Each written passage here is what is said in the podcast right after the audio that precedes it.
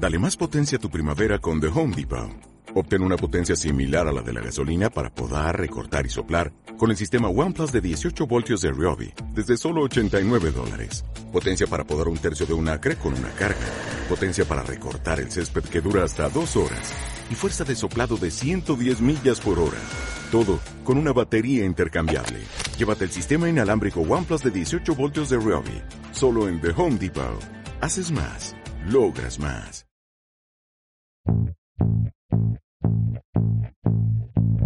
The court finds that both of these killings were indeed heinous, atrocious, and cruel, and that they were extremely wicked, shockingly evil, vile, and the product of a design to inflict a high degree of pain and utter indifference to human life.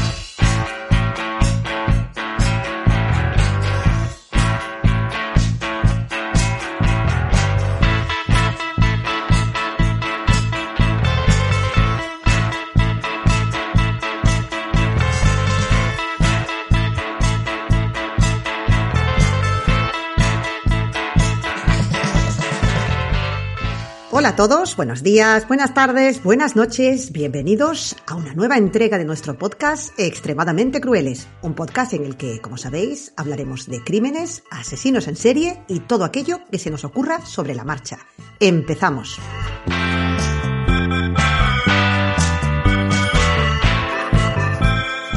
Wanna be a slave, I wanna be a master. I wanna make your heartbeat run like roller coasters. I wanna be a good boy, I wanna be a gangster. Cause you could be the beauty and I could be the monster. I love you since this morning, no, just for aesthetic. I wanna touch your body so fucking electric. I know you're scared of me, you say that I'm too eccentric. I'm crying all my tears and that's fucking pathetic.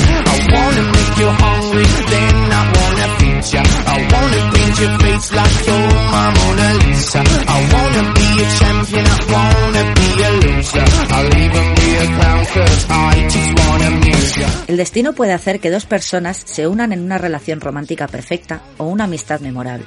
Pero hace unos años, el destino demostró que puede ser un poco travieso y juntó a dos hombres que formaron una amistad mortal. Hoy vamos a hablaros de los asesinos de Miranda.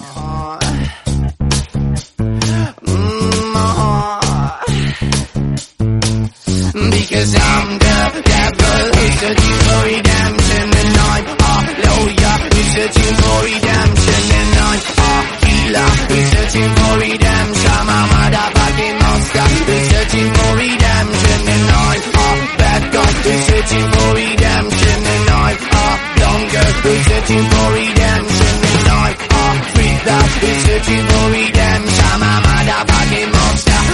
Searching for redemption.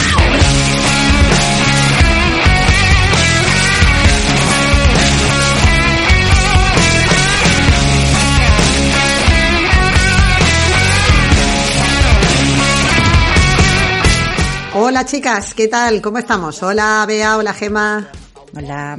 Hola, ¿qué tal? ¿Qué tal la semana? ¿Cómo ha ido?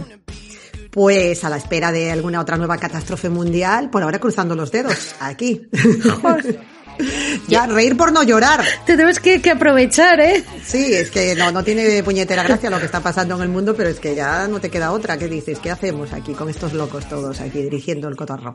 Así que nosotras queremos mantener un poco de normalidad y estamos otra vez al pie del cañón preparadas para grabar. Que no se diga. Sí, sí. Algo tiene que seguir. Y que a rutina. nadie, y que a nadie se le ocurra decir la frase no puede pasar nada más.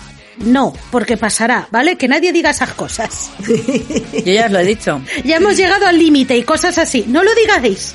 En No, no, serio, porque yo ya- ocurren no. cosas. Yo lo que he dicho es que si vuelve a pasar el Hellbob, yo me subo. Yo lo dejo ahí.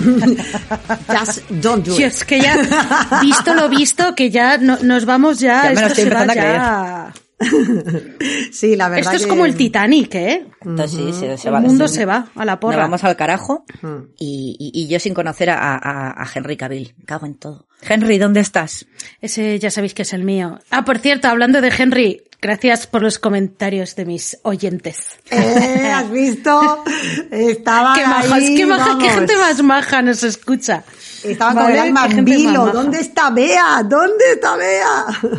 Pues nada, Henry y yo estábamos teniendo una velada romántica aquí en mi casa. Porque, claro, como es tan famoso, pues claro, ha tenido que venir de incógnito.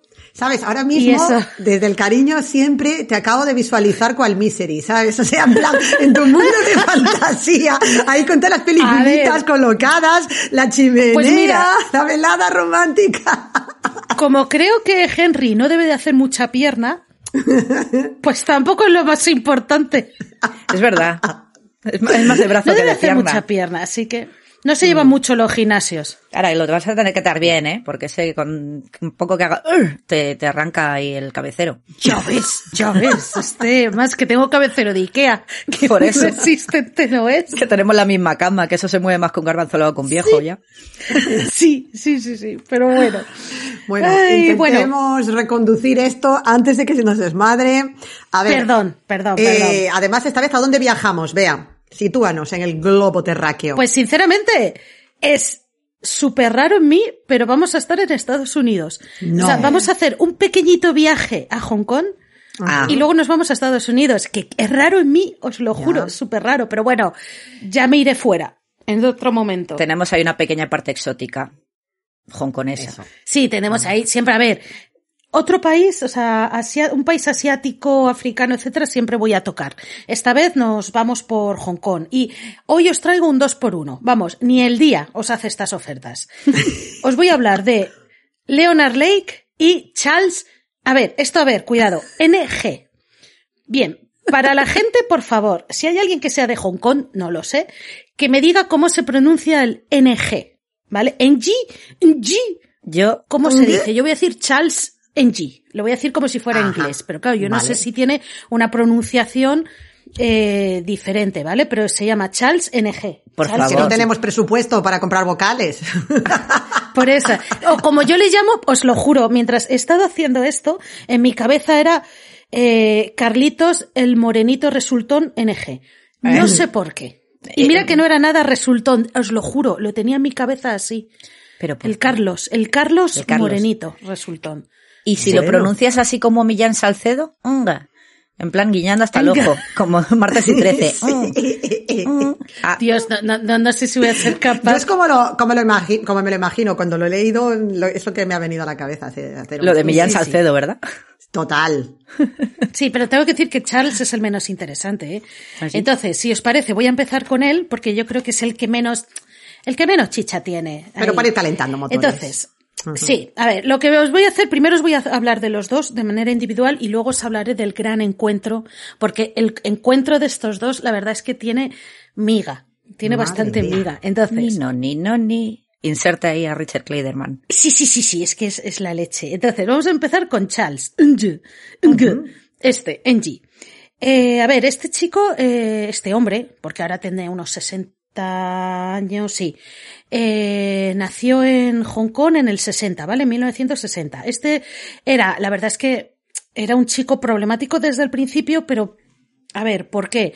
Tenía unos padres súper estrictos. El padre era estricto, pero mucho y le pegaba. O sea, le maltrataba y tal, le exigía un montón, Vaya. etcétera. Incluso esto Es algo que luego hablaremos. eh, fue algo que se confirmó en el juicio, ¿no? Porque él, eh, Charles, es que ya os lo diré, los padres subieron a testificar, ¿vale? En su juicio y sí se confirmó. La madre pedía disculpas porque no hizo nada, miraba Un poco tarde, ¿no? pegaba, ta, ta, ta, y eso. El señor va con retraso. Sí. Ahí Papá está. Entonces la cosa está en que, bueno, Haced que pare. Este chico eh, le daban ahí sus palicillas, ya os digo, el padre súper estricto, tal y cual. Lo único bueno era que era familia rica, ¿vale? O sea que básicamente Charles hacía lo que le daba la gana. Este chico eh, creo que fue expulsado como de, no sé, mil millones de colegios, de institutos, hacía de todo, robaba, porque esto va a ser importante y gracioso dentro del caso, que es fuerte, que es, era cleptómano. Mm, Ay. Winona. Era un cleptómano y le dio problemas, ¿vale? Entonces, nada, eh, pues ya os digo, eh, le detuvieron por robar una tienda, le echaron de los colegios por robar material a los compañeros, etcétera. Y ya el padre, un poquito harto, eh, cuando tenía 15 años, pues le envió a Inglaterra, a un internado, ¿vale? Pues de estos para, pues para niños ricos, se supone que para que le meten, para que le, le Para intentar educaran un enderezarlo, poquito sí. y tal, Mm. sí, enderezarle. Pero naturalmente también le expulsaron de ahí. Así que eh, volvió a Hong Kong y ya finalmente pues no le quedó otra, terminó el instituto y de Hong Kong cuando terminó el instituto se volvió, eh, bueno, se volvió, no, perdón, se fue a Estados Unidos, ¿vale? A estudiar a la universidad. Vamos, pero al no hizo ni un semestre y se fue. ¿Vale? Desapareció. Eh, luego, en el 80, resulta que consiguió papeles falsos en los que ponía que él tenía nacionalidad estadounidense. Y creo que fue gracias que untó, es decir, pagó bastante bien a un militar importante, ¿no? A un, pues no sé si era un algo, no me acuerdo Sí. para que le ayudara a conseguir los papeles y se de- eh, decidió meterse, eh, pues eso, en la marina. Ah, muy bien. In Ah, the Navy. ahí está. Na, na, na, Sí, ahí está, ahí está. Y, pero claro, lo gracioso es que no pasó ni un año. ¿Y qué pasó? Que le pillaron porque se estaba dedicando a robar armas y venderlas. De verdad. Vale, además no armas pequeñitas, según he estado mirando, porque he visto los modelos en plan armamento de este pesado tocho y metralletas y cosas así. El bazooka. Entonces, Madre mía, qué O personaje. sea, me lo meto en, el, en, en la manga. Pero ya te digo. Claro, entonces se dedicaba a robarlo y a venderlo. Pero ah, le debieron, le pillaron enseguida, o sea, no, no puedes robar no. armas encima, A ver. armamento pesado y que no es te que no es una lima que puedas colar entre una Biblia. Es que es eso, ay, claro. la AK-47 donde te lo metes. El chico es que no debía de ser muy listo, eh, cuidado. No lo debía ser. Yo creo que este chico tiene que dar muchas gracias al dinero del padre. ya ves. Vale, o sea, no, el pobrecito, pero no. Entonces, ¿qué pasa? Pues lo típico. Le detuvieron, pero es que logró escaparse. El chico logró escaparse, o sea, para eso sí que era listo, para escaparse, y pasó de, pues, eh, cuando le detuvieron, estaba en una base que estaba en Hawái, y entonces eh, logró escaparse, logró escapar de la custodia y se piró a California. Y hasta aquí vamos a dejar a Charles, porque California fue el sitio donde conoció a su, como dicen en inglés, el BFF, Best Friend Forever. Ah. ¿Vale? Amiguito del alma. El amiguito del alba, que joder, eh, como ya hemos dicho en la intro, yo no sé si el destino fue un poco travieso, yo no sé si fue o malo que los juntaran, ¿no? Porque lo he estado pensando y es, mejor que dos asesinos actúen juntos o por separado, ¿no? Porque dices, a lo mejor hay más víctimas. Sí. Pero bueno, no sé si el destino Ya, esta aquí fue bueno o malo. Claro, ya. No lo sé, no lo sé. Entonces, vamos a dejar a Charles ahí un poquito de lado, porque Sí. realmente el cerebro de todo es Leonard, Leonard Lake. Aquí está. Leonard, eh, este sí que era estadounidense, nació en California en el 45, o sea que era mayorcete, era 15 años Eso más mayor que Charles. Que Charles. Era súper inteligente, ¿vale? O sea, lo único bueno que tiene de cuando era niño, porque ahora os contaré, es que era muy inteligente. Todo el mundo lo decía. Pero ¿qué pasa? Inteligencia para el mal. Que sí, básicamente. Además la usan siempre. Entonces, ¿qué pasa? Que cuando los padres se divorciaron, eh, tanto ellos como la madre, ta, ta, ta, se fueron a casa de la abuela. Eh, resulta que a Leonard le gustaba mucho eh, sacar fotos de sus hermanas desnudas. Otro clásico de este podcast. Ahí ya está, está, ahí está. No sé si os, resul- no os- os Me resulta resulta vagamente esto. familiar, ¿verdad, Gemma? Sí, sí. sí, sí, sí, sí. Pero es que resulta que las hacía chantaje, las extorsionaba, ¿no? Con publicar las fotos, con esto, lo otro, para poder tener, eh, aparte de hacerle más fotos, tener relaciones sexuales con sus hermanas. ¿Qué dices? Ah, Por Dios, qué enfermo. Sí. Sí, sí, sí, Sinceramente, sí. prefiero que las publiquen en el Playboy antes que... Ah, Pues tú imagínate, unas niñas en el cincuenta y tantos, sesenta, pues tú imagínate, porque estamos, recordad que este hombre nació en el cuarenta y cinco. ya. Pues a lo mejor pone que tenía 10 años, cincuenta y tantos. Pues claro. Mm. Me da igual, época, Entonces, es claro. tu hermano. Sí, Obligaba a sus sí, hermanas. Y a ver, aquí no está confirmado totalmente, pero eh, según cuentan, según dicen, he leído en varios sitios, en, el, li- en un libro también, era algo que su abuela sabía, pero que pasaba. Otra muesquita. Bueno. La abuela qué pasaba familia. totalmente del tema. Y esto es, es- es- lo he leído en muchos sitios, lo he visto en muchos sitios, que la abuela hacía como la vista gorda Ya ves. a este tema. Y no solo eso. Empezamos a hacer el check a que no sabéis qué más hacía. Mataba animales pequeños Uh, y los disolvía en clásico. ácido. Joder, este lo tiene todo. Sí, además que lo de esto le sirvió como práctica y ensayo para el futuro. Ay, mira, como el pequeño dama. ¿Vale? Y no solo eso, sino que aparte de mm, tener relaciones con sus hermanas y hacerles fotos, estaba súper obsesionado con el porno. O sea, el tío tenía un problema. Como el pequeño Bandy. ya lo tenemos todo. Una cosa increíble. ¿Cuántas hermanas eran? ¿Se sa- eh, ¿Sabemos? Eh, Eran dos. Dos. Perdonadme que no es muy seguro, pero dos. Eran dos. Vale. Vale, que ahora está, me está fallando la memoria. nada, nada. Y luego había un hermano pequeño, ¿vale? O sea, Pero ese lo dejó luego en el paz. hermano pequeño. Sí, a ese le dejó en paz, pero bueno, ya veremos luego el hermano pequeño. Mm. Entonces, pues nada, este hombre creció como un niño, pues es un poco salidito, Por decirlo suavemente. por decirlo así, muy, muy suavemente, de verdad, además. Puto asco de Su niño. obsesión con el porno es que no era el porno, eh, era el porno ya, eh, incluso de pequeño, lo que es el BDSM, el sadomasoquismo, bondad y sadomasoquismo, le encantaba, le encantaba. Pero luego veremos que no le encantaba, digamos, el lado respetuoso, ¿vale? De esta, de esto. Entonces, este. Bueno, claro, este- en, en los 50, si decías que eran los 50, es que era cuando, pues, es las fotos de Betty Page y esas cosas, que era lo que había. Ahí está. Claro, pero él digamos que las fotos de sus hermanas eran más saliditas de tono. Ya. Entonces, nada, pues fue creciendo con sus cosillas este chico y también decidió meterse en dónde? En la marina. Bien. Vale, pero esto, bueno. esto ya también se está convirtiendo en, en- en costumbre Sí, sí, también otro aquí. ya. nuestro ya. Tenemos aquí, sí. ¿A que sí? Esto Madre del mía. ejército, no sé yo.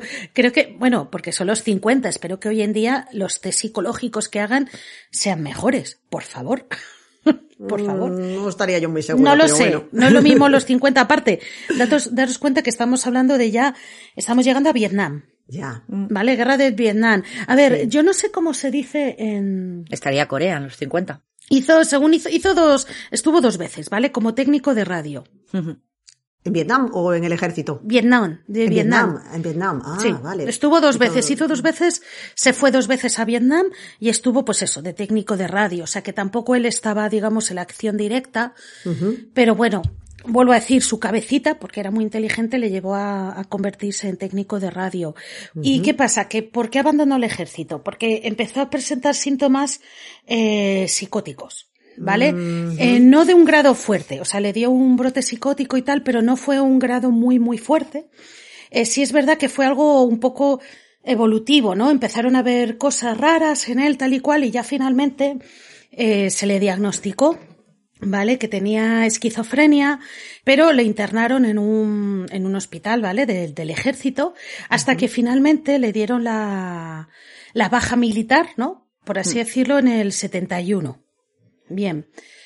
Entonces, eh, la cosa está en que eh, debió de salir del hospital y ya pues eh, ni pastillas ni nada, ¿vale? O sea, eh, no tomó nada. A palo seco, ya lo, lo ti- lo lanzaron al mundo así. Sí, sí, sí, Salidito de Vietnam y con su brotecito psicótico y ala, mm, venga. Sí, sí, sí, sí. sí, A pasear por la calle. Eso me hace mucha gracia, ¿no? Que has estado un tiempo en un hospital psiquiátrico y ya directamente te... ¿Cómo se llama? Te... Sí, de tratamiento ambulatorio ni leches, ya. Te, El alta, te perdón. Claro, sí, sí, o Sí. sea, te dan el, el alta, pero es un poco como lo del gorila, ¿no? Que, ala, el ejército no va a pagar más aquí tu, Sí, tu ingreso. Tu historia Ala, ahí. Básicamente. ahí te las apañes. Sí. Y claro, sueltas a un puñetero psicótico, con perdón, que a ver, que no todos los que tienen psicóticos Claro, son, pero sin son una asesinos. supervisión, ni una medicación, ni un tratamiento, ni un seguimiento. Ahí Claro, está. Ahí está el problema, no, no en que tenga este trastorno. Claro. Claro. Ya está, entonces es eso, también recibió el alta médica pero la baja militar, ¿no? Entonces, pues como adiós. A ver, si es alta verdad baja. que los veteranos, sí, los veteranos es verdad que creo que reciben unas ayudas del, del Estado ahí en Estados Unidos, pero mm, Pero lo que necesitaba este hombre Este realmente era hombre, una supervisión médica en condiciones, claro. Sí, camisa de fuerza. sí, sí, sí, sí, sí, sí, sí. Básicamente porque ese hombre es que ya venía mal desde pequeño. O sea, Pues imagínate. abusó sexualmente de sus hermanas, les hizo Agitando fotos. ahí la coctelera de semejantes historias, claro. sí, Claro. sí. Que a ver, que a ver, pues como era tan inteligente, es imposible que en el ejército hubieran sabido lo que hacía de pequeño, ¿no? Porque lo hemos visto muchas veces, o sea, los mayores psicóticos, al final, los mayores locos, parecen normales, entre comillas, ¿no? Siempre saludaban. ¿no? Bueno, es que bueno, hacer una, no lo una vieron. distinción entre psicótico y psicópata, porque luego nos van a canear, chicas. ¿eh? Eso, eso, Sí, perdón, perdón, perdón, perdón. Ni psicópatas ni si, ni Bueno, lo- los mayores Voy a llamar a este asesinos, a este eh, asesino, sí, asesinos. Vamos a llamarles asesinos porque por eso no vamos a llamar. Entonces este lo mismo, pues en el ejército pues tenía sus cosas, es verdad que presentó sus brotes, pero bueno, le aceptaron, es porque era mínimamente poco un poco fiable, ¿no? Pero bueno, la cosa está en que aquí llega lo divertido, época de los hippies. Se fue a la universidad. Otro que intentó ir a la universidad, tal y cual. Y ahí en la universidad es cuando ya empezó a conocer lo que era la vida hippie, a conocer gente, etcétera. ¿Y qué hizo? Dejar la universidad para irse a una comuna hippie. Uy, Ole. Lo que mejor te viene a ti ahora mismo, mm, sonado como vienes de Vietnam, es ponerte a drogarte. Ya te Sí. digo. Yeah. Y no solo eso, sino lo que más le atraía era un poco lo del amor libre. Hombre, tonto no era. Claro, porque es que estaba súper obsesionado con el sexo, o sea, es una cosa... Y se casó con una hippie, ¿vale? En Ay, el qué bonito. 75 fue, se casó. ¿Vale? Entonces tú dices, qué bonito, ¿no? Eh, pues tiene sus drogas, tiene su mujer, tiene su comuna hippie, pues bueno, el, matu- el matrimonio duró poquísimo. A ver si adivináis por qué. Os doy tres opciones. Vale. Una, eh, falta de entendimiento. Se dieron cuenta de que se casaron demasiado pronto, se conocieron y pues no, la cosa no pintó bien.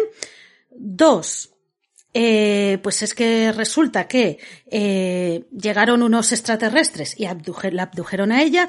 Tres, él la engañaba. ¿Qué creéis que es? La dos.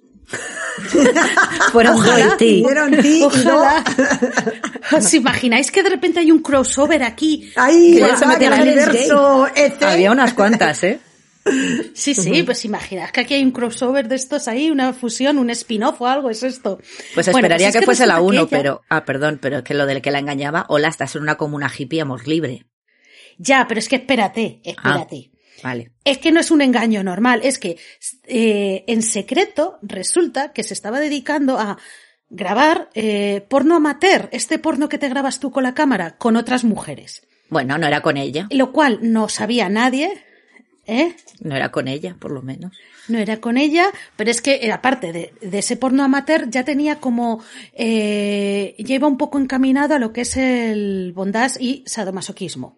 Cuando dices en secreto, ¿te refieres a que ellas no habían dado su consentimiento para que las grabase? O, No, no, o- no, sí, o sea, sí, las chicas con las que grababa sí lo sabían. Lo que no Ah, lo sabías vale. era su Era mujer, y la comuna. Ah, vale. Vale, Yo vale, pensaba vale. que era lo de... ¿Qué es ese puntito rojo que parpadea? ¡Eh! ¡Nada! Nada, nada. sí. No, no, en este caso sí, las mujeres sí sabían porque eh, a ver, Estaban- la vale, cosa sí, como estaban es. al corriente. A ver, era listo, pero no creo que tuviera una cámara espía. Seguro que tendría esa cámara tocha de la Un época de la con isla. ese trípodo Ya. Tocho grabando. La cosa es que, eh, de verdad, él estaba obsesionado con el porno, con grabar y con el sexo. Y eso va a ser eh, súper importante, ¿vale? Ahora. Entonces, nada, la cosa está en que se divorció de esta hippie. Y bueno, voy a resumir porque La hippie, no tiene ni nombre, pobrecita. Perdón, es que no lo he escrito, perdón, porque no es importante la pobre, Vale. la que se libró, de la que se libró la pobre. Eso te iba a decir, O sea, la bala que esquivó la hippie. Sí, Ya sí, ves. sí. Tengo que decir que, a ver, entre que unas cosas y otras, Leonard tuvo por ahí que si robó un coche, que si se fue aquí y tal. Como no es importante, no, no lo voy a contar. La cosa es que voy a, voy a ir hasta un día que estaba en otra comuna hippie, ¿no? Porque iba de, porque él le seguía yendo el rollo este de, de- del hippismo, ¿no? Perdón. De la gente hippie y tal. Entonces se fue a un rancho que había en California que era hippie. ¿Y qué pasó? Que en una, que en una feria renacentista, Ay, en una feria renacentista, qué bonito, donde él estaba trabajando, ay, ay, ay, con el conoció a la que sería su segunda mujer. Pero bueno. Ahí está, Era que era una profesora de, de la región. Precioso. Entonces, esta se llamaba Claraline Balaz, ¿vale? Pero su mote era cricket, ¿vale? Su mote era ¿Grillo? cricket, sí, no preguntes por qué, sí. Entonces, era nada, era pues, era una profesora de la zona y tal, entonces pues se casó con ella, que es ¿Por qué digo, eh, y, y de verdad, fue una relación perfecta? ¿Por qué? Porque a ella también le, iba el rollo de grabar vídeos. Mm, encontró ahí la horma de sus zapatos. porno y tal, entonces ella participaba en sus vídeos y no le importaba. Y dices, joder, qué bonito es esto, ha encontrado el amor verdadero, ya, ya, o sea, dedícate a grabar vídeos con tu mujer. Pues bueno, Pues no. ahora veremos qué pasó. Es que este hombre, es que este hombre, a ver, es, es, es malo, pero me pareció súper interesante. Se me olvidaba decir que es que este hombre estaba obsesionado con el apocalipsis nuclear. Bueno, que faltaba para el duro. Ahí Te está. digo yo. Claro. De estos que hay en Estados Unidos que se hacen su propio búnker y no sé, y cogen y víveres y tal, pues era Sí. de esos. Entonces, en la comuna hippie empezó a hacer, sin decir nada a nadie, empezó a hacerse como su propio búnker, ¿vale? Para el apocalipsis, porque él decía que iba a haber un apocalipsis nuclear y que, mm, nada, Va a llegar. y que íbamos a morir todos. Pero ¿cómo te haces un búnker en secreto? ¿Vas cavando un poquito cada día? ¿Cómo es Claro, en la, en la ¿Tú casa, has visto claro, Cadena Perpetua? Pues ya está. Ya, un póster. Un póster. Un póster de Janis Joplin y detrás. bueno, spoiler que... Que por favor. acabamos de No, no, no, pero vamos. poco, pero bueno. Que eso, que él decía que iba a haber una guerra, que iban a utilizar armas nucleares, pues miran, según cómo están las cosas y tal. Y bueno, ¿qué pasa? Que el dueño del rancho le pilló. A ver, Es que. a ver, le pilló y le dijo, mira, pírate de aquí. O sea, no, Parado. no te voy a permitir. Claro, esto es todo de todos. Te vas aquí a tú a cogernos las latas de spam para. Anda. Claro, como tío, ¿sabes? Entonces, ¿qué pasa? Que tuvo mucha suerte porque la familia de su mujer justo tenía una cabaña en las montañas. Ya os estoy diciendo que es todo por la misma zona, o sea que estaba cerca la cabaña. Entonces, lo que hizo la familia de la mujer, de Clara Lynn, es alquilarle la cabaña. Y dijo, ah, genial. Pues esta cabaña es perfecta para hacerme mi búnker. Y en esta cabaña, en el bosque, fue donde empezó a hacer su búnker. Bien.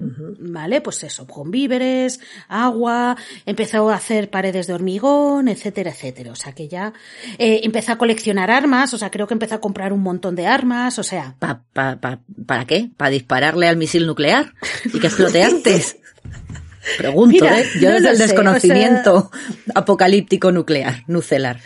yo mira, yo solo te digo que eh, en esta época, eh, que fue en, creo que fue en el 81 o en el 80, esto se descubrió después, ¿vale? Cuando ya les descubrieron y tal, descubrieron unos diarios que él había escrito más o menos en el 80-81, ¿vale?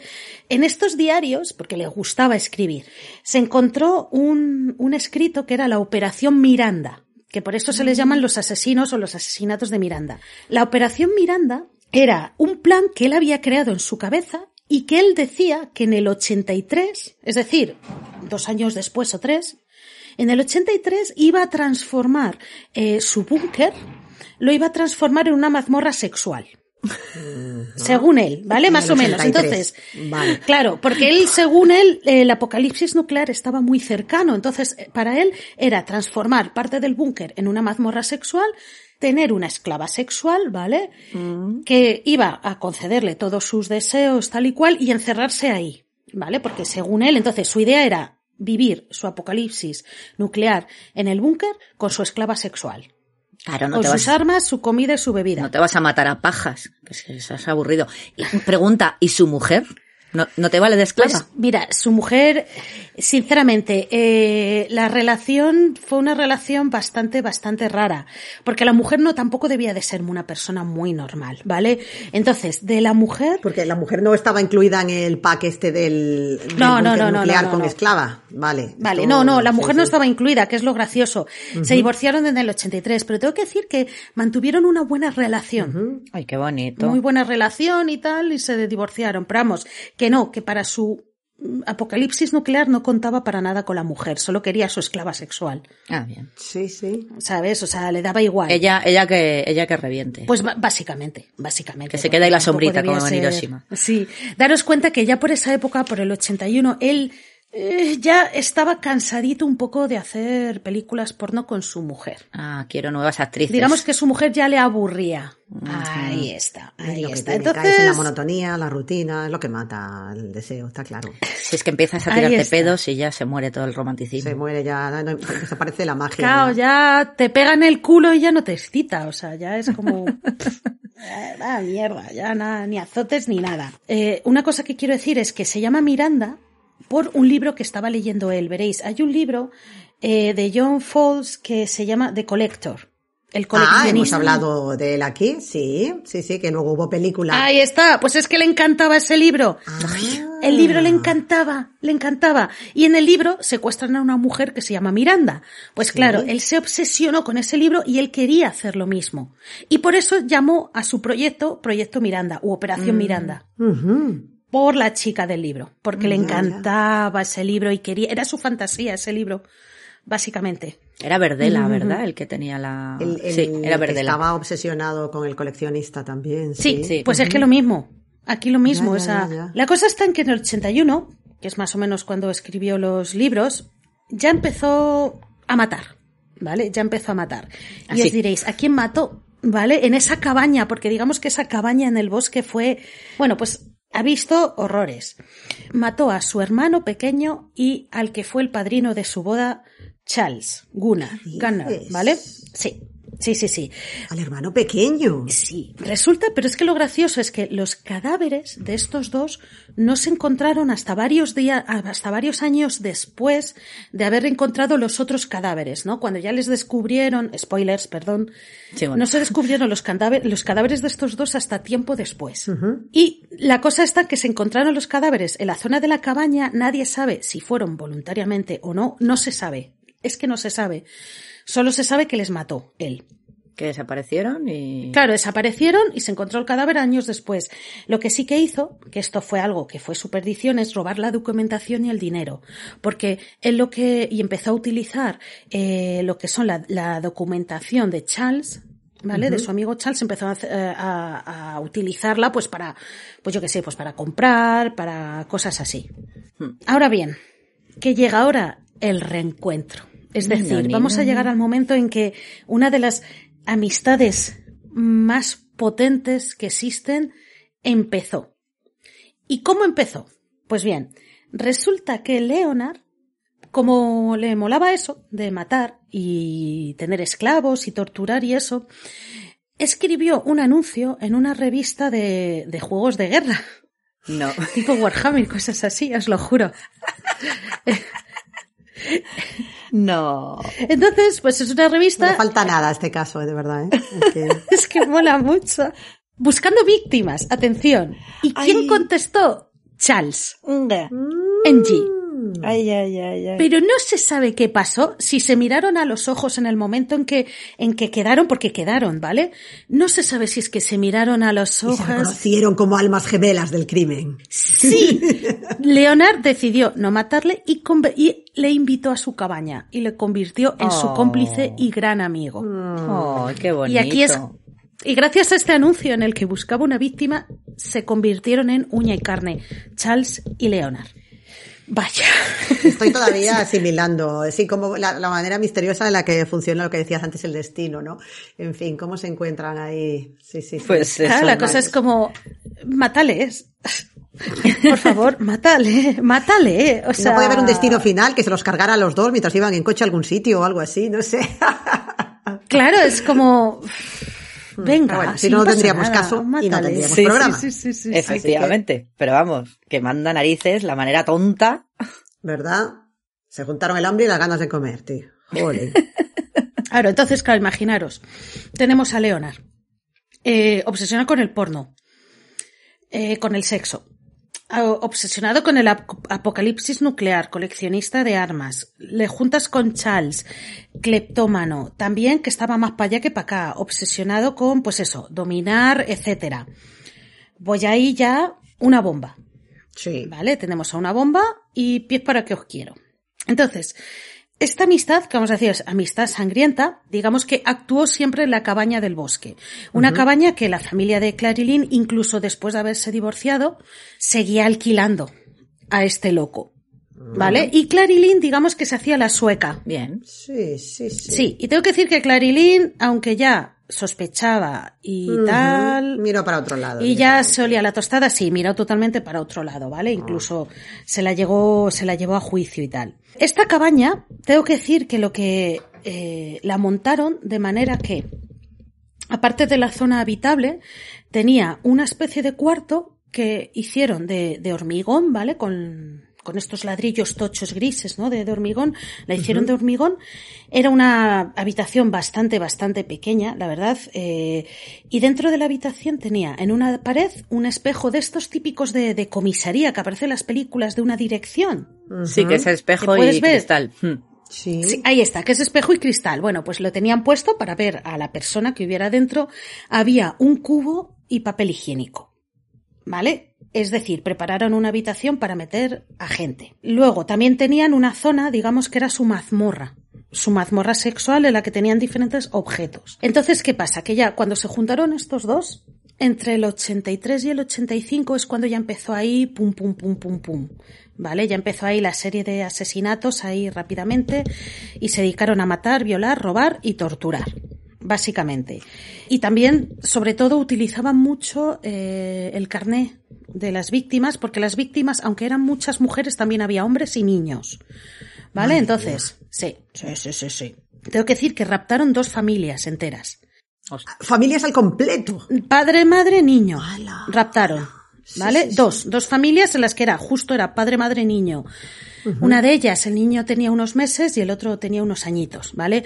Los niños directamente los mataban, ¿vale? A ver, en total, en total son unas 20, se calcula, cuidado, no se sabe. Dicen que unas 25 víctimas, más o menos. ¿Por qué? Porque encontrarse restos se encontraron de 12. Pero es que luego tenían, eh, encontraron un montón de cenizas de cadáveres. Entonces, claro, ahí eh, se calcula, pues empiezas a calcular que la ceniza que produce un, ca- un cadáver, ta, ta, ta, se calcula que era el doble, ¿no? Que ya llegaron a 25, ¿no? Por el peso de la ceniza, bla, bla, bla. O sea que al final hicieron, hicieron un pedazo de obra del Escorial en la, en la cabaña, porque vamos, que si montaron su propio horno crematorio, tipo Auschwitz. Oh, no, más que nada, ¿os acordáis que antes os he dicho que hacía experimentos con... Ah, con vale, el acidito, el ácido. Ah, Ahí está. Pues resulta que todas esas cosas que hizo con los animales, pues empezó a utilizarlas ahora.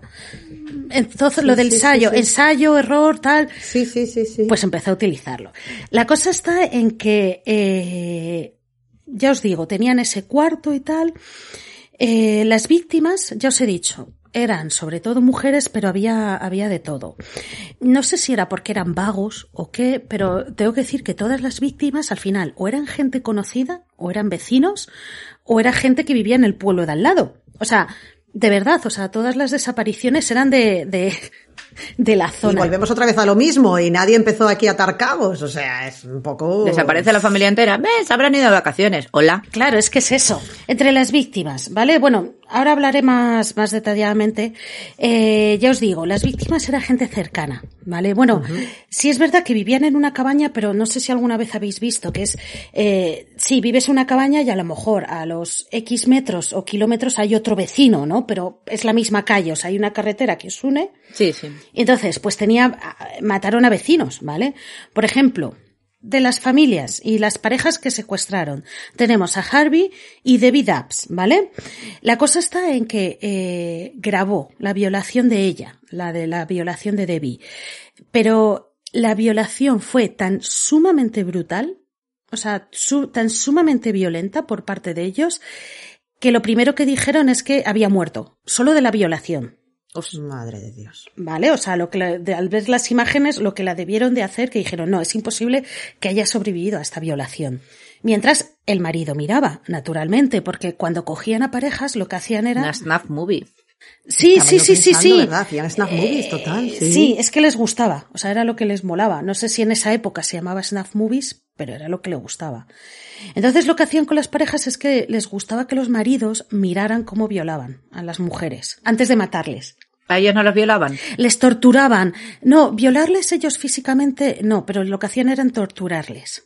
Bueno, a veces hacían, bueno, algunos sí, porque les gustaba muchas veces obligar a sus víctimas a hacer orgías. ¿Pero cuántos tenían? Entonces, a lo mejor algo sí. Pero vamos, sobre todo estaban obsesionados con la mujer, con las mujeres y con hacerlas sus esclavas sexuales. Eso era lo que más querían, ¿no? Porque era su obsesión el, el, el encerrarlas en esa, en esa habitación de hormigón y tener su propia esclava, la esclava perfecta. Incluso, creo que en el blog lo ponem, lo vamos a poner, había unas normas. Unas normas que me he estado leyendo que tenían para sus esclavas, que era siempre haré caso a mi maestro, master, ¿no? Si- a mi amo, vamos a decir, eh, siempre estaré limpia para él, nunca hablaré mal, etcétera. O sea, tiene unas, hay una serie de normas, además está la foto, ¿vale? De, de las normas de, de estas esclavas sexuales. Sí, sí, sí. Entonces, si a alguien le interesa, lo, lo publicaremos, no os preocupéis que lo publica- eh, publicaremos en el, en el blog, ¿no? Entonces eran pues eso, unas normas que tú dices, mm, bueno, que no eran muy sanas, ¿vale? No eran muy, muy sanas. A ver, bueno, quiero decir, sí, en el rollo este de BDSM, claro que tienes que tener normas. Y tienen que... Sí, pero no, esto no eran normas de BDSM, claro, porque claro, claro, esto era como... que- mm, Aparte, si querías tener una esclava, no la violas y la matas directamente. Que sois un poco lerdos, brutos, mm, degenerados. Debe ser, sobre todo como las mujeres, mm, a ver, porque en su, sobre todo Leonard, ¿no? Que era el más obsesionado. En su cabeza, él imaginaba que la mujer iba a ser sumisa total, entonces mm, las, las debían de matar porque no, no lograban convertirlas en lo que ellos querían. Sí, unos robots Vale. sexuales sin ningún tipo Ahí de... está, sí, sí, ahí está, en ya. tal. La cosa está en que ahora os explicaré por qué he leído mucho sobre BDSM. Me he leído algunas páginas, ¿vale? Para enterarme Para de algunas técnicas. para Sí, sí, sí, documentarte. sí. Siempre, esto en aras Sí, de la porque- documentación. Oye, Porque lo que no quiero es que la gente, porque el BDSM es una práctica entre adultos que consienten. Claro, claro. Y se respetan. Entonces, yo lo que no quiero es que la gente piense, ah, yo, Dios mío, la gente que hace esto. No. En este caso tenemos a dos pirados, ¿vale? A dos asesinos que cogieron algo y lo utilizaron de mala manera, ¿vale? Ahora os explicaré por qué me he documentado tanto. Entonces, voy a seguir un poquito más por, por la otra familia, ¿vale? Os voy a contar otra vez eh, sobre la otra familia, que eran los O'Connor. Los O'Connor, estos eran los vecinos que vivían más cerca de ellos, ¿vale? Vivían muy cerquita. Brenda, que es, es la mujer, también aparecía su abuso y su violación también aparecía en una de las cintas, ¿no? Igual que, que, la, que Debbie. Lo habían grabado también, sí. Sí. La cosa está en que Brenda, desde el principio, desde que conoció a estos dos, porque claro, eran vecinos, se veían, le pareció raro. Le pareció muy raro Leonard. Incluso decía que había visto a Leonard, atención, enterrar un cadáver. Pero en vez de llamar a la policía, no, no, no, no llamó a la policía. Lo que hizo es que, en vez de llamar a la policía, llamó a su amigo eh, Robin Stepley para que estuve, estuviera con ellos, se quedara en casa con ellos, en plan de, oye, mira, estate con ellos, así nos, eh, vente con nosotros a casa, así me siento más segura, mi marido y mi niño, porque tenían un niño. Entonces, oye, ¿por qué no te vienes y tal? Desaparecieron. En plan guardaespaldas, ¿no? Vamos, que Sí, sí, sí. Un poco que... Naturalmente, ¿qué pasó con Brenda, con su marido, el niño y su amigo Robin? que Desaparecieron. se los... Es que, es que lo estaba Ahí viendo. está. Es que lo Ella- estaba viendo. Ahí está. Ella apareció en una de las cintas y los restos se encontraron, ¿vale? De, de los otros se encontraron, tanto del niño como del marido, como del vecino Robin, pobrecito, que fue a ayudar a su amiga y pues lo que se encontró ahí, ¿vale? Al final pues terminó siendo una de las víctimas. A ver, la cosa está en que en la cinta de Brenda, a ver, voy a explicar un poquito. Igual que la cinta de, de Debbie se la veía como la violaban muy salvajemente, en este caso Brenda salía en una silla, atada en una silla, ¿vale? Suplicando por su vida. ¿Vale? En plan, Sí. por favor, no me matéis, tal y cual. Pero es que lo, lo, uf, lo más terrorífico es que salen también el amigo, Robin, el hijo y el marido mirando. O sea, les obligaban a mirar. Sí. Luego, También al niño. al niño también, el niño estaba ahí, el marido y, Robin, y les obligaban a mirar. ¿Qué, qué edad tenía la- el niño, sabemos? Pequeño, me imagino, claro. El niño era pues súper chiquitillo, era, eh, era muy pequeño, un poquitos años, no ahora sé decirte ahora. La cosa está en que eh, en la cinta sale, ¿vale? Como Charles se acerca a la silla, la, la desata, la obliga a hacer, a, a, a desnudarse y le pone, a ver, ¿cómo se llaman? Las piernas de hierro. No sé si alguna vez habéis visto son unos, unos, unos mecanismos piernas de hierro, se llaman. A ver, eh, las piernas de hierro están basados en una cosa médica, porque no sé si habéis visto alguna vez, hay gente que tiene problemas para andar y les ponen como una especie de metales en la pierna, como, como Forrest Forrest Gump. Gump. Sí, eso es. Vale, vale, vale. Pues le puso algo parecido, que también se llamaba lo mismo, piernas de hierro, se, se las puso, a ver, no eran las medicinales, ¿vale? Eran otras. Entonces, lo que hizo es violarla ahí delante del marido, el amigo y el hijo. ¿Vale? Y eso es lo que se veía en el vídeo. Incluso, eh, sale, se le oye, porque a Lake se le oye diciendo, eh, tengo aquí las palabras, si cooperas con nosotros, significa que te quedarás aquí de prisionera, trabajarás para nosotros, lavarás para nosotros y follarás con nosotros. O puedes decir que no. En el caso, en ese caso, te ataremos a la cama, te violaremos, te llevaremos fuera y te dispararemos. Tu elección. Eso se oía a Leonard decir a la chica la mientras gran- estaba en la silla y tal. Madre mía. Es que no tengo otras palabras, de verdad, porque lo que diría no lo podemos poner aquí, entonces, bueno. Sí, En sí, fin. sí. Eh, entonces, eso es otra de las familias. Aparte de las familias, ya os digo, tuvieron a Robin, este pobre hombre, también Paul Costner, que era también otro vecino, etcétera. Y naturalmente, eh, también, por ejemplo, eh, muchísimas mujeres. Una, lo gracioso es que una de las mujeres que secuestraron y violaron y tal era la mujer de un compañero de cárcel de, fue de Lake, de Lake o de Charles, porque Charles en esta época le metieron unos meses en la cárcel, pero le soltaron enseguida. Entonces, resulta que había tenido un Por compañero. la cleptomanía. Sí, sí, sí, sí, sí, sí, es que le trajo muchos problemas. Entonces resulta que Me encanta, que le digo. trajo muchos problemas. O sea, estás matando aquí, violando, torturando, pero robas en, un jersey es que en el Zara y ya te meten a la cárcel. Es que manda, no, es que manda narices. Sí, sí, es que fue la cleptomanía la que les llevó a, a- Ah, fue al final, ¿eh? Ya verás, ya veréis. huevos. Entonces, más o menos lo que hacían con las mujeres, ¿vale? Ya os digo, muchísimas, muchísimas mujeres. No todas salieron en vídeo, ¿vale? Pero también había fotos. Había, hacían fotos de, de las mujeres, hacían los vídeos. Normalmente, cuando hacían los vídeos o hacían las fotos, pues se puede ver, a ver, ya os digo que yo solo he visto, se pueden ver imágenes, ¿vale? De los vídeos reales. Pero yo solo he visto, no he visto las partes, digamos, más violentas. He visto, por ejemplo, una parte en la que Leonard está hablando, echando un discurso de esos suyos y tal. Pero por lo que dicen los testigos, la policía tal y cual, los informes, en las fotos muchas veces se veían las mujeres tiradas en el suelo, eh, se han visto, había fotos de niñas de 12 años desde los 12 hasta los 20, desnudas, eh, haciendo posiciones mm, sexuales, incluso algunas utilizaban que por eso eh, estuve informándome sobre el BDSM, eh, algunas de ellas hacían una cosa que se llama el hog tie, utilizaban el hog tie. Me he estado informando y el hog tie eh, se utilizaba o se utiliza hoy en día para atar los animales cuando atan, digamos, las patas de delante con las patas de atrás para inmovilizarlos.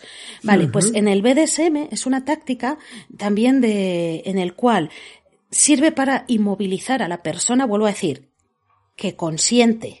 Claro. Que Claro, sí, sí, consiente, todo esto siempre entendemos en, en- Ahí está. sí, en Esto es lo que decía, esto es lo que decía Vero de que esto no Claro, es, un- es ujú. una desviación o una, Ahí- ahí, exacto.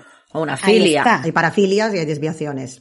Ahí está. Entonces, el hog tie, que lo hacían mucho con las chicas, era, es una técnica en la cual ponen los brazos por detrás, eh, cogían una cuerda o unas esposas, normalmente ellos utilizaban esposas y entonces, eh, eran unas esposas que, en el que eh, ataban las manos por detrás y esas manos a su vez estaban eh, atadas a las piernas, ¿no? Las tenían dobladas hacia atrás, de manera Sí. que no podían mover las manos ni los pies porque tiraban unos de los otros. ¿Vale? Entonces, esto es una práctica que se utiliza en el BDSM, pero ellos lo utilizaban para torturar a sus víctimas. Y la verdad es que les encantaba. O sea, eso de utilizar técnicas, pero claro, las utilizaban mal, ¿vale? Las utilizaban mal, el de pegarles, azotarles, eh, cosas así. Sí, claro, era por su propio beneficio y el resto, y no preguntaban. Sí, sí, no, aquí el consentimiento brillaba por su ausencia, claro, estaban forzadas, obligadas y, y, y me encanta además el, el, la, la, posibilidad de elegir, o sea, te violamos, torturamos y eres nuestra esclava. O te violamos y torturamos y, y luego te matamos. mm, déjame que me lo piense.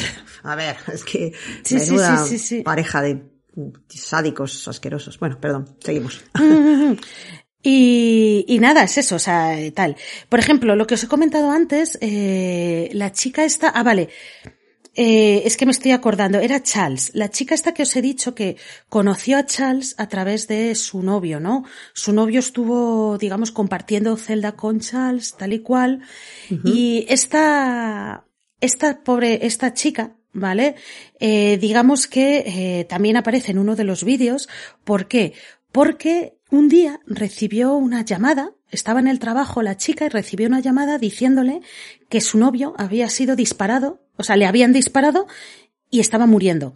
Y esa es la última vez que se supo de ella. Dejó el trabajo en plan de hostia, hostia, hostia, ¿qué ha pasado? Era una llamada trampa. Ahí sí. está. Vente para la cabaña en el bosque. Ah, Ahí está. La policía cuando investigó descubrió que la, la, el, cuando el último, cuando recibió su última paga, la había recibido justo en, eh, en una, en la casa de, de Lake, ¿vale? En, en la casa uh -huh. de Lake. Con lo cual ya, pues unieron, ataron cabos, ¿vale? Uh -huh. Otra de las cintas, estoy entrando un poco en detalles, ¿vale? Otra de las cintas, eh, por ejemplo, tienen a una chica desnuda, la pobrecilla está súper asustada, y la verdad es que lo que hacen es que la asustan y la torturan, simplemente la amenazan más bien porque lo que dicen es que o participa en una orgía, porque habían planeado una orgía, o participaba en la orgía o la mataban. Ya está, ¿vale? Bueno. Y, y sale eso etcétera, etcétera. O sea, la verdad es que utilizaron, o sea, eh, o sea, que bueno, que había intimidación, había sí, violencia, había tortura, había de todo, pero vamos, que era una especie de... O haces esto o te matamos. Sí, Básicamente. Sí, sí, sí, sí, sí, Lo que se les ocurriera. Sí, sí, sí, sí. La verdad es que es eso. Mm, les metieron pobrecitas eh, y a ellos también por el ano les metieron objetos, ¿vale? Incluso eh, a Charles eh, le gustaba mucho, tenía unas tenazas y le gustaba arrancar los pezones con esas tenazas. Sí. Y no solo eso, sino que a las mujeres en sus partes íntimas les gustaba meterle taladradoras. Taladros, perdón. Sí, les gustaban eso. Ah. Y aparte les rompían los huesos. Pues casi que prefiero la muerte. Sí, sí, yo hubiera elegido la muerte. Y bueno, pero vamos, que no te creas que a la gente, cuando les decían tal, les mataban rápida y sin dolor. ¿Vale? Ya, claro. Rápidamente y sin dolor. No. Claro. Es que hay tortura, siempre ha habido tortura. La cosa es que también les rompían huesos. Es que si no, no tiene gracia, claro, el juguete, claro. si ya te lo cargas claro, de primeras, claro. claro. Mm. Ahí está. Y nada, y utilizan diferentes objetos para romperle los huesos, ¿no? Un martillo, un no sé qué, etcétera. Y como he dicho antes, lo que hacían es que con los cuerpos utilizaban el ácido, o por lo menos eh, eh, utilizaban los experimentos que Leonard había eh, hecho cuando era pequeño. Entonces, lo que hacían era, ya los cuerpos, los cadáveres, eh, les metían ácidos, diferentes productos químicos y con una, y con una manguerilla, pues eh, los restos, ¿no? Si eran restos grandes, los enterraban, si no, con una manguerilla para que se fueran por el desagüe del patio.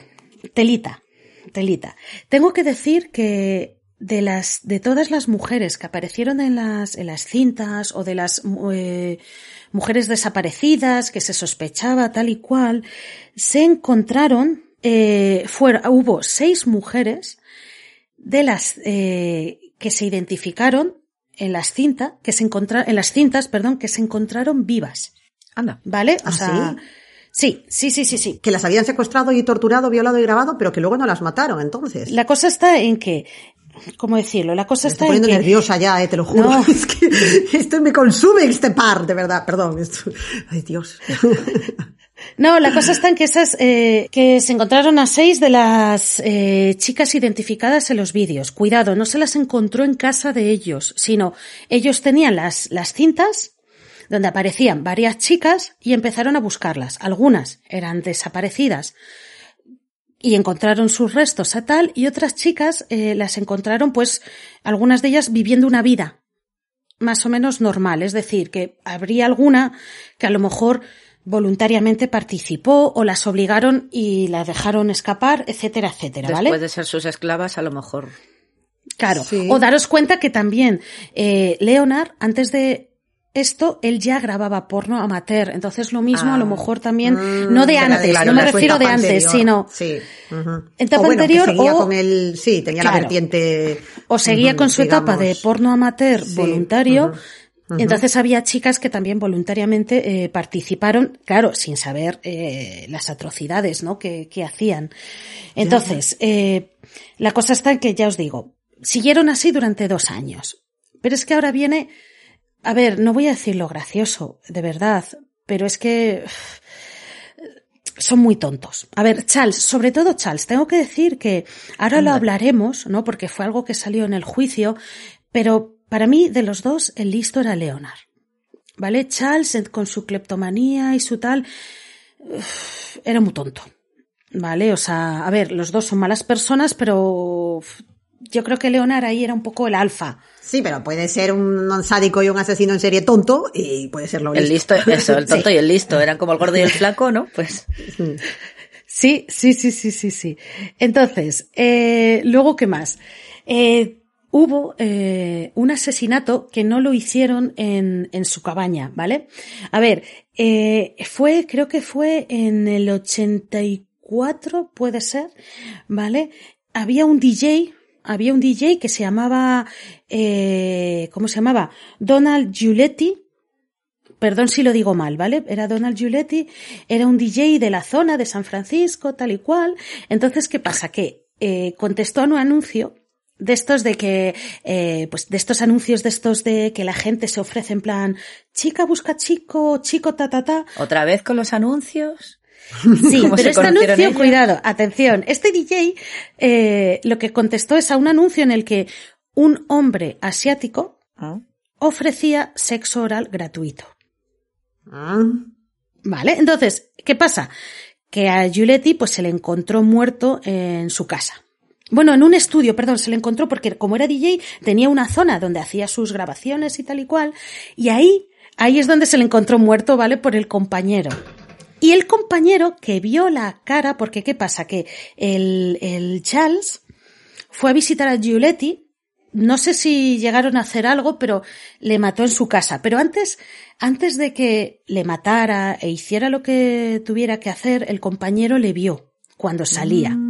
Entonces, ¿qué pasa? Que el compañero le identificó como Charles. Ah.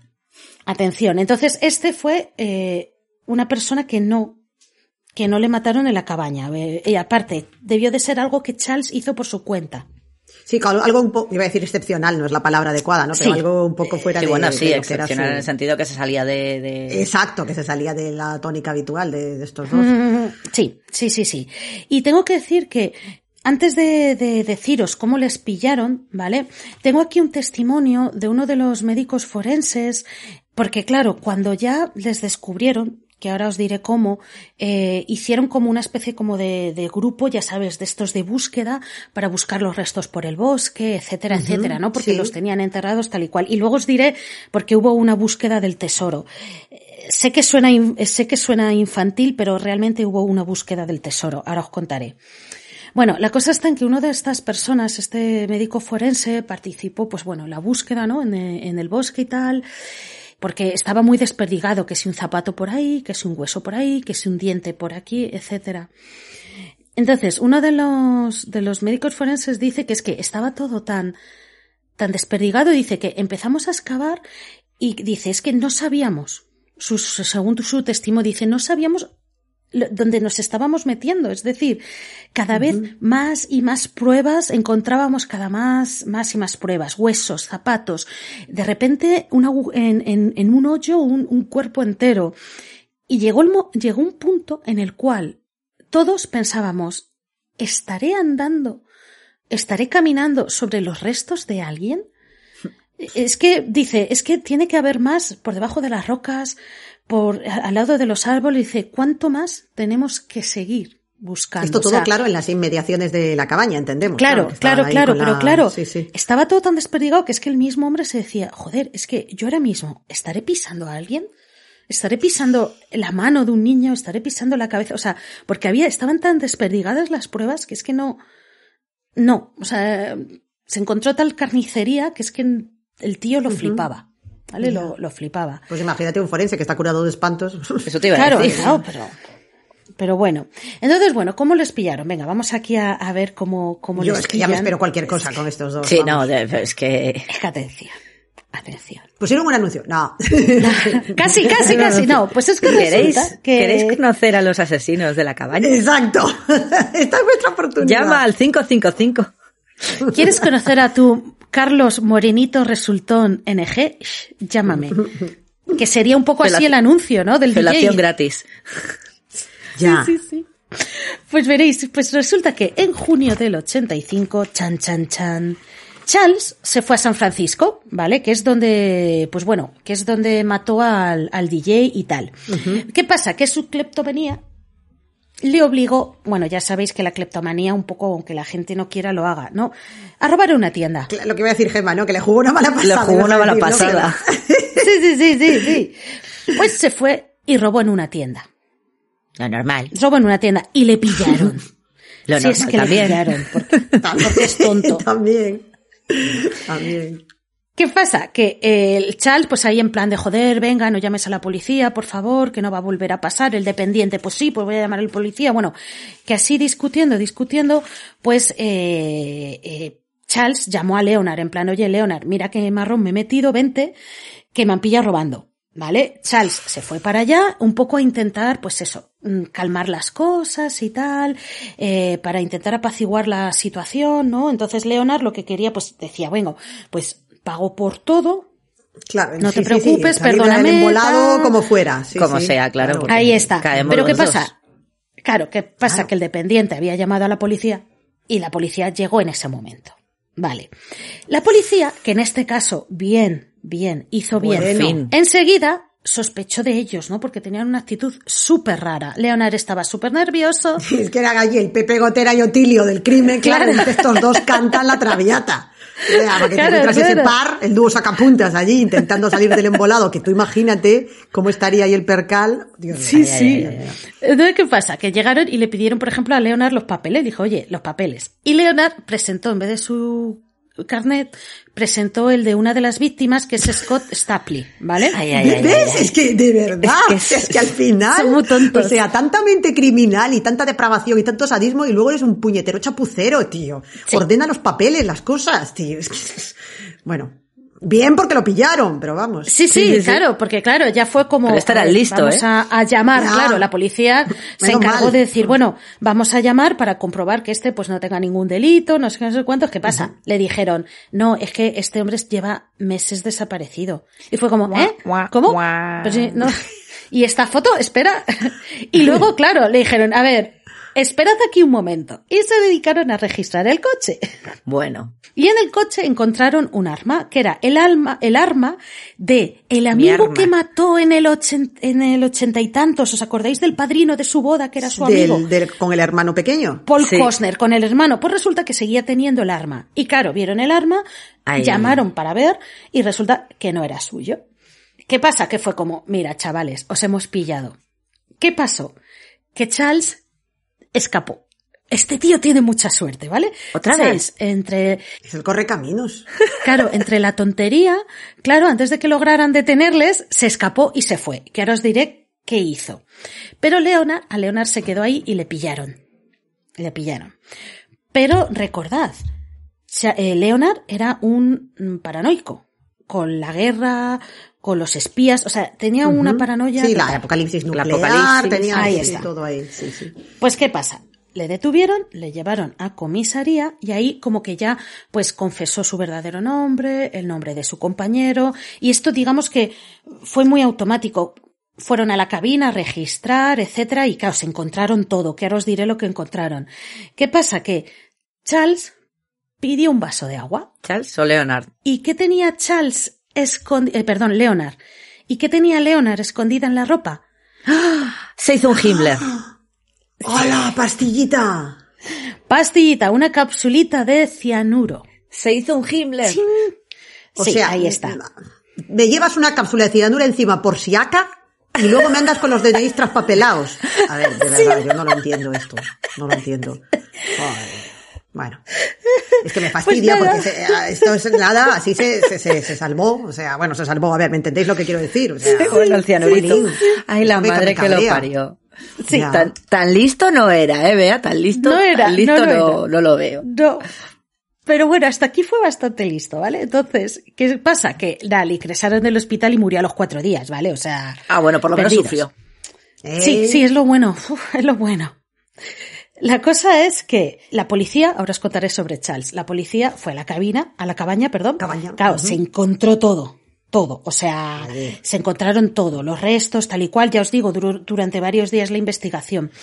¿Qué es lo que he dicho antes del mapa del tesoro? Pues veréis. Dios, esto es muy duro. Resulta que eh, os dije antes que él había escrito unos diarios, etcétera. Pues todos Ah, esos Miranda. diarios, varias cintas, sí, los diarios estos de Miranda, varias cintas, eh, objetos personales de las víctimas, etcétera, las habían escondido, las habían enterrado. Y para acordarse o para saber dónde estaban, habían hecho un mapa del tesoro. Ay, la madre. A ver, no un mapa del tesoro real, pero sí, habían hecho pero- un mapa. Sí, sí, Sí. sí. sí, un sí. mapa que, entonces, los policías pues estaban ahí con el mapa En plan, aquí, cabo y encuentro la tarjeta de crédito. Joder. Claro, y entonces, claro, ese mapa les llevaba a los diarios, esto es de con el proyecto Miranda, a cintas, a fotos, a objetos personales, de todo. Menuda. Después de, entonces, más La que búsqueda. la búsqueda del tesoro, sí, Total. es la búsqueda de, bueno, no lo sé, Sí, de, de- qué, de- del horror. Del horror. Exacto. Vale.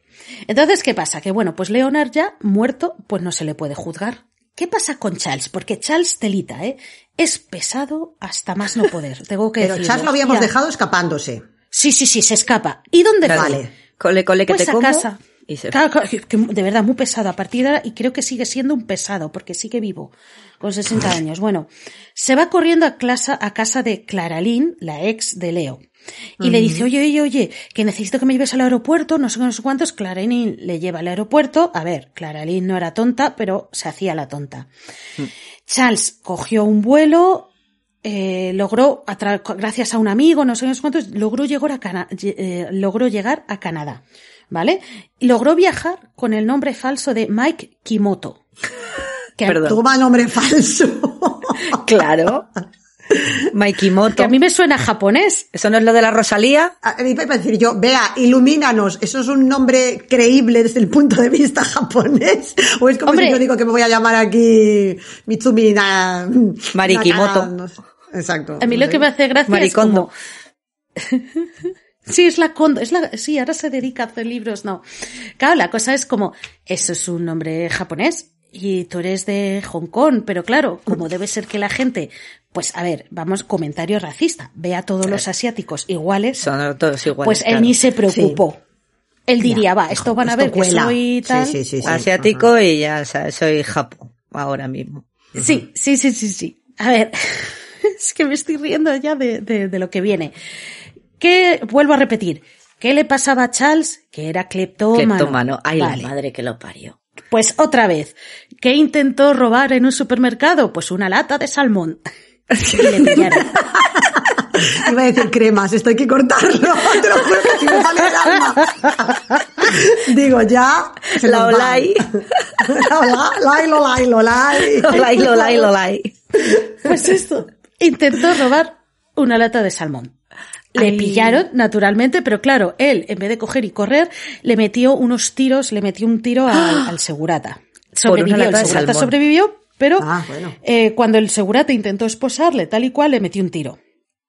¿Qué pasa? Que le, te- le detuvieron, o sea, no, no, Hombre, en- no consiguió en- escapar esta vez, le detuvieron y le metieron en la cárcel. Que la muerte Primero- por lata salmón, no lo veo. A ver, es que ya te digo, suelta No, no lata, murió, el segurata no murió, ¿eh? y vete. No, no, no. La ley esparda allí con un tiroteo, como si fuera allí el oeste. Es Ah, que. no sé. Entonces, pues nada, cumplió su condena en Canadá. ¿Y qué pasa? Que Estados Unidos pidió la extradición. Pero es que atención. Hizo de todo, porque, a ver, Charles ya sabía que en el momento en que le llevaran a Estados Unidos le iba a caer la pena La capital. del pulpo. Ya. Ahí está, él ya lo sabía e hizo de todo, pero de todo, para parar la extradición, ¿vale? denunció, mira, para librarse de la pena, que sepáis que denunció a Canadá. Así ¿Vale? en general. a Trudeau. A la Asociación de Fabricantes de Latas de Salmón, a Noruega también. Y hasta la latita de salmón que le doy a las gatas. Igual. Pues casi, pues casi, no.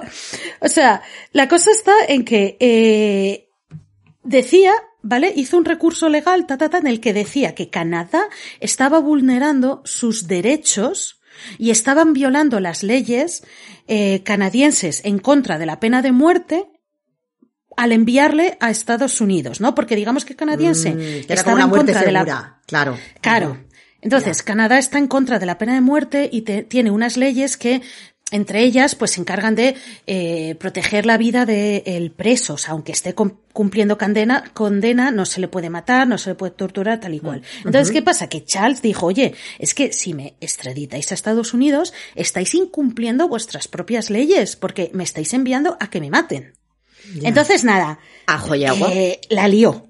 La lió, e intentó hacer eh, una apelación y utilizó lo que es el habeas corpus. No sé si sabéis lo que es el habeas corpus. Eh, sí, ah, últimamente ha estado muy de actualidad. Sí, sí, sí, sí. El habeas La corpus... gente como que cualquier cosa ya, vea corpus, vea Sí, corpus. sí, sí, sí, sí. No, a ver, el habeas corpus he estado leyendo, vale, por favor, que sé que hay gente que se dedica al derecho y que nos escucha, perdonadme por mi explicación patética, pero la habeas corpus es eh, lo que hace es que eh, en España, estoy hablando de España, ¿no? Eh, sirve para asegurar eh, un bienestar a la persona detenida, ¿vale? Por ejemplo, el habeas corpus, una de las cosas que hace es que asegura que dentro de un tiempo el detenido tiene que presentarse ante un juez. Un juez que le condenará o le pondrá en libertad, pero hay un tiempo límite, es decir, tú no puedes tener a un preso una semana metido en la cárcel sin que haya visitado a un juez. ¿Vale? No. Este habeas corpus, primero, se asegura que dentro de un plazo corto, pues un día o algo así, el preso debe ir a ver al juez, ¿no? Porque tú imagínate que sospechan y dicen los policías, vale, pues te meto aquí una semana, te torturo, no. El habeas corpus se asegura que tenga esa, que tenga un abogado, que tenga una seguridad, que mientras está preso esa persona tenga comida, tenga agua y tenga dónde dormir, ¿no? Entonces el habeas corpus como que se encarga, ¿no? De que haya, pues eso, esa seguridad en, en el preso, ¿no? Que el preso eh, se cumpla con unos mínimos, ¿no? Para que el preso esté bien. Entonces, pues él empezó a decir, no, la vea corpus es que no lo habéis cumplido porque me estáis tratando, porque me estáis llevando a Estados Unidos, bla, bla, bla. No le hicieron ni caso. Así que se fue a Estados Unidos. Que Viva te Canadá. calles, pesado. Pero eh, la que lía en Estados Unidos, o sea, la que ha estado liando estos años para librarse de la pena de muerte es que no lo imagináis. Mirad. O sea, Porque claro, Eh, eh, una vez que lo, perdona que te interrumpa, Bea. Sí, sí, sí, no pasa- Extradición a Estados Unidos, juicio que Dios te crió, no te salva ni la Sí. caridad y venga, ala, ahora ya te vas al trullo y luego de allí ya a la milla verde, ¿no? Al Death. Row, sí, sí, sí, al corredor de la muerte. Sí, ahí con Tom Hanks, sí. No, pero espérate, que es que para antes de que le enviaran al corredor de la muerte, de verdad, la ha liado, la ha liado. Mira, aquí volvió a denunciar al Estado por maltrato, porque dice que le maltrataban. Apeló, no sé, millones de veces. Despidió a varios abogados y al final se defendió él a sí mismo. Otra vez, otro, Ay, otro. de verdad. Lo- Y los que son Que más sí, o menos sí. listos todavía, pero este que ya venía, vamos, que tenía poquitas luces ya desde un primer momento. Sí, eh, sí, sí. ¿Para muy qué te bien, metes? Muy bien, ¿Para el ridículo? Nada, Charles, nada. mm, O sea, y todo, bueno, tuvo varios abogados, pero porque el padre tenía dinero, que si no, no, Sí, claro. nada. Tiene un abogado oficio tal. Luego, llamó a te- testificar a sus padres, como he dicho antes, para que Lo lo, que típico, pobrecito, sí. era un maltratado, claro. Llamó a testificar a excompañeros del ejército para que dijeran que no, que había sido muy buen chico, tal y cual. También a guardias de la cárcel para eh, decir pues que había sido un, un preso ejemplar, preso modelo. no sé qué, que sí, sí, sí, que se, que se portaba bien. Qué muy majo, que siempre saluda. A ver. Siempre que, Qué remedio. siempre que íbamos a pegarle una paliza nos decía hola. a psiquiatras, ¿vale? Llamó a psiquiatras. Además, lo gracioso es que llamó a dos. Y uno de ellos, la verdad es que, eh, pobrecito psiquiatra, pero no hizo muy bien su trabajo, empezó a decir que una de las cosas que querían era demostrar que en realidad Charles eh, no fue un partícipe activo, era pasivo y que además que él estaba dominado por Leonard. Que en realidad Leonard el que es el que había hecho todo, esto lo dijo el primer psiquiatra, que era, digamos, el alfa y que lo que hacía era mandar, ¿no? Que, que en realidad Charles era un sumiso y que estaba bajo las órdenes de Leonard. ¿Qué pasa? Que le preguntaron al psiquiatra, oye, perdona, ¿has visto las cintas que hemos descubierto en la cabaña? Y dijo, no. Ah, vale. Es que las cintas Ah, muy sale bien, muy Charles. bien. Psiquiatra del Claro, Muy año. profesional. Claro, sí. es que en las cintas sale Charles encima violando a las mujeres. y Además, hay una cinta en la que sale él encima de una mujer diciendo, ¿qué te crees? Te vamos a no sé qué, eh, rasgándole la ropa. O sea, que se, ve veía que es llevaba claramente la voz cantante, claro. Eh, sí, Ahí sí. está. O sea, sí es verdad que Leonard era más activo, pero se veía que él, a él no le obligaban a nada. ¿Vale? Sí, no, no. Luego, ¿qué más? Es que tiene. Ah, bueno, intentó para que dieran juicio nulo, no sé cómo, consiguió el teléfono de uno de los jurados. ¿Vale? No me preguntéis cómo. Consiguió el teléfono de uno de los jurados y le llamó a casa. Menos mal que no estaba nadie. Hostia. No había Es un, nadie. es un No poco un nadie giro a lo. John Grisham, ¿verdad? Ya es yo, un yo, yo. momento, sí. Pero bueno. Lo flipas. Pero no había nadie, así que genial, no hubo juicio nulo. Vale. Y de verdad, ha estado así años y años y años. Y que es que vulneran mis derechos, es que no sé qué, es que no sé cuántos, bla, bla, bla. Que al final, que no le ha servido de nada. Si es verdad que ha seguido apelando hasta el día de hoy, ha seguido apelando. Claro, y apelación que Dios te crió y así sigue, entonces va, digamos... mm, Así se eso, entretiene. dilatando y, y postergando la, la historia, Ahí ¿no? está. Ujú. pero que nanay, ¿eh? O sea, se le ha enviado al corredor de la muerte, eso sí, todavía eh, no ha sido, o sea, se le condenó la pena de muerte, pero sigue en el corredor de la muerte vivo. Daros cuenta que en California hace ya varios años que ya no... Sí. Es que eso te iba a decir. no o sea, matan a claro. nadie. O sea, siguen, sigue habiendo pena de muerte, aunque ya no lo... Ya no los matan. Claro, lo que hay es como un limbo, ¿no? De, de, de Sí. presos que Sí. están ahí, digamos, en este vacío legal y, y que son condenados a muerte, que están allí, pues eso. Mm. Sí, Sí, pero vamos, que ese no va a sí, salir. entonces- Que no va a salir. Ahí está, ahí está. Aunque no le pongan la inyeccióncita.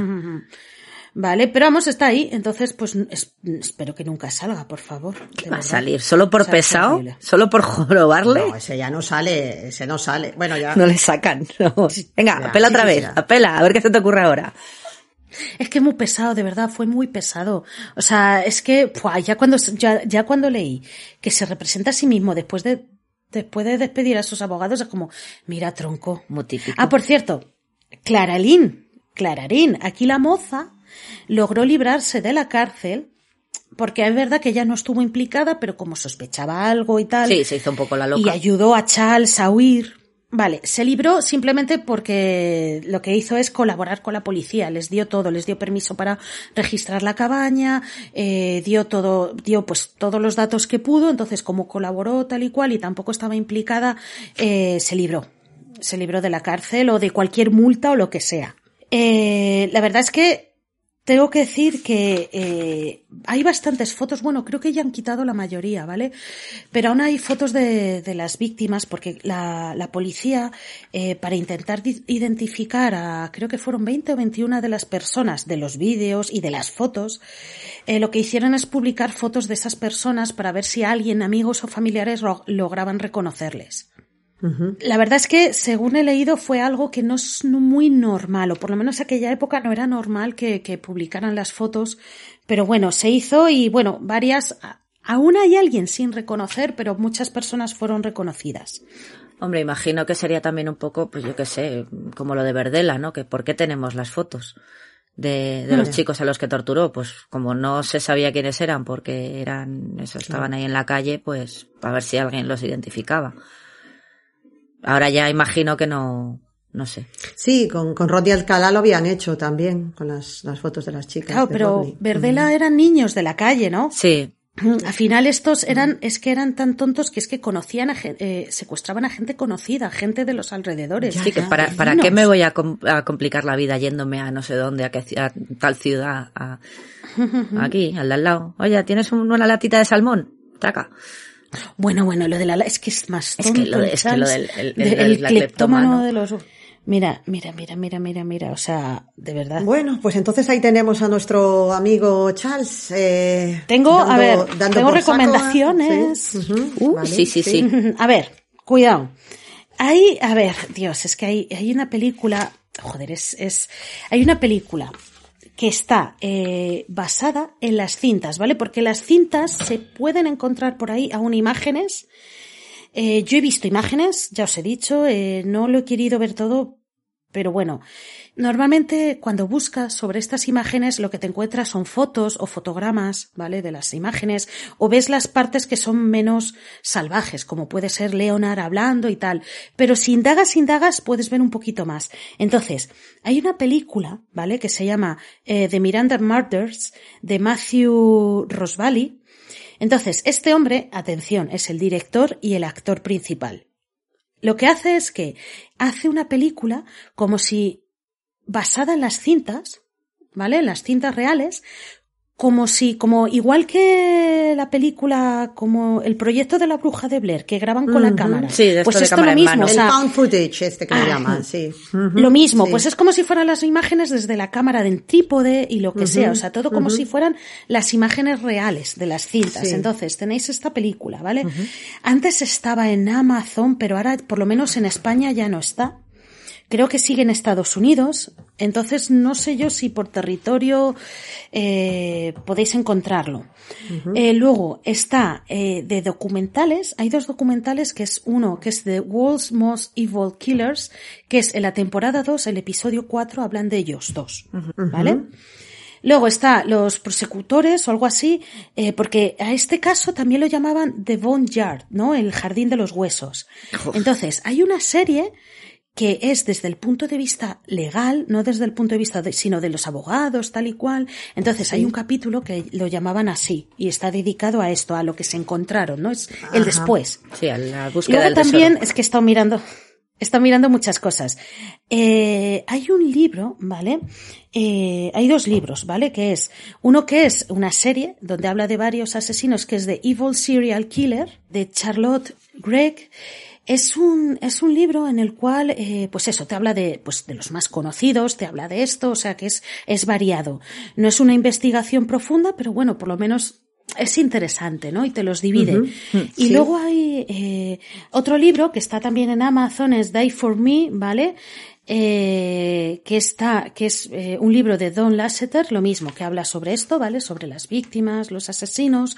Luego también hay una página, porque investigando la verdad es que descubres un montón de cosas. Eh, el proyecto Charlie. El proyecto Charlie es una página en la cual eh, ponen eh, cold case, lo que llaman cold case en inglés, que son casos abiertos, Casos sin resolver. eh, Sin donde ponen imágenes. Sí, casos sin resolver, donde ponen imágenes de gente desaparecida y de casos sin resolver.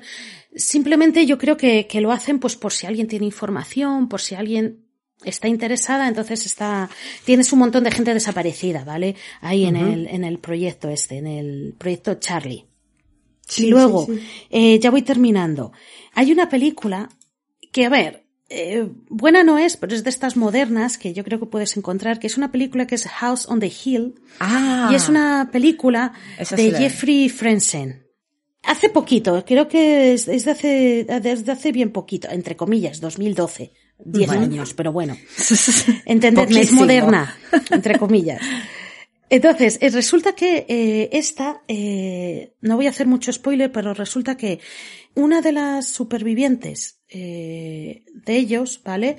Digamos que empieza a trabajar con un investigador privado para encontrar eh, a una mujer que desapareció, ¿vale? Entonces como que vuelven a la casa, etcétera, y no puedo decir no puedo decir más, ¿no? Pero como que vuelve a recordar, cuenta cosas y eso. vale, y eso. vale, Vale, y más que nada, pues eh, yo creo que con esto ya estamos, ¿vale? Hemos ¿Con esto y un terminado por hoy ya los... Con ¿De esto, salmón? Con esto y una lata de salmón. Una latita. Sí, Charles sí, sí. se merece un collejón, Sí. ¿vale? Sí. Uno solo. Y con Bueno, esto ya... es- esto es de estas cosas que dices, la realidad supera la ficción, lo ves en una peli y dices, no me puedo creer que se juntasen estos dos individuos, que llevasen a cabo todas ¿Por qué estas cojo los más tontos? Es que sí. Que luego pasase todo lo que pasó, o sea, es como, sí, sí, sí. Mm, es que pasa sí, de lo sí, grotesco es que- a lo ridículo eh, en un mismo caso. Tienes mm, sí, situaciones completamente alucinantes. Yo la verdad Sí. que me he quedado bastante desencajada. Menos mal que hoy no ven nuestras caras, bueno, no las ven nunca, pero hoy Sí, menos sí, que nunca sí. a nuestros oyentes, porque yo estaba de verdad con unos caretos de no me puedo creer lo que me estás contando, Bea. O sea, ¿Qué esto me, es qué me estás container? muy fuerte. Yo tengo que decir que eh, con esta historia pasaba del horror a las risas, hubo un momento de verdad. Sí, es que es eso, tiene elementos terroríficos, terribles, y otros que dices, esto es completamente Es que no puede parece- ser. sí. Sí. sí, no, no, no, casi parece de, vamos, sí, sí, de una película, eso, pues del gordo y el flaco, de estas de los eh, Keystone Cups o algo de esto, ¿no? De, Sí, totalmente. Una cosa completamente ahí como, no sé, Un increíble. slapstick Bueno, de estos to- de los 20, Absoluto, sí. ¿verdad? Sí, sí, sí. Pues, no sé, Gema, bueno, qué impresiones después de este, um, de este relato. ¿Qué? Que Me encanta. Siempre os ¿Cómo se traigo a los más cuerpo? retrasados. Eso te iba a O decir. los más estúpidos. son, de los más estúpidos. A mí, a mí me gustan estos temas de tortura, ya sabéis, pero, pero, pero es que, es que, es que de verdad, es que vaya dos. O sea, es que es lo que dices. Es que sobre todo es, es Charles. ir de... Charles era muy tonto. Es- voy, a, voy a plantear el que yo creo que puede ser el debate más mm, absurdo en la historia de los mini debates que planteamos al final de los casos. Lo que decías tú al principio, Bea, de que no se sabe si fue mejor que se encontrasen, concentrarse en sus fuerzas malignas en una sola dirección o que hubiesen ido remando cada uno por su lado.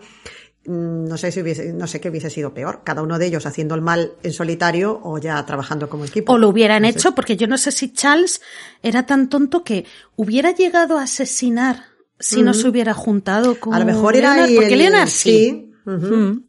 No Era lo sé. que le faltaba ahí para dar el paso al siguiente nivel. O lo hubieran pillado robando una bolsa de chetos. Es que seguro. No sé, o sea, es que a lo mejor Seguramente. Seguramente, sí, sí, sí. Fue un día fatídico el día del anuncio. sales de, de asesinar a alguien, te vas a la tienda de abajo, robas una latita de comida de perro y te pillan. Y ya con eso te pillan en el asesinato. Entonces, yo creo que la, la De carrera verdad, de Charles o sea- solo hubiese sido fugaz. No. Sí, seguramente. No daría ni para un pie de notas en un libro del, Sí, del crimen. sí, Sí, sí, sí. es verdad.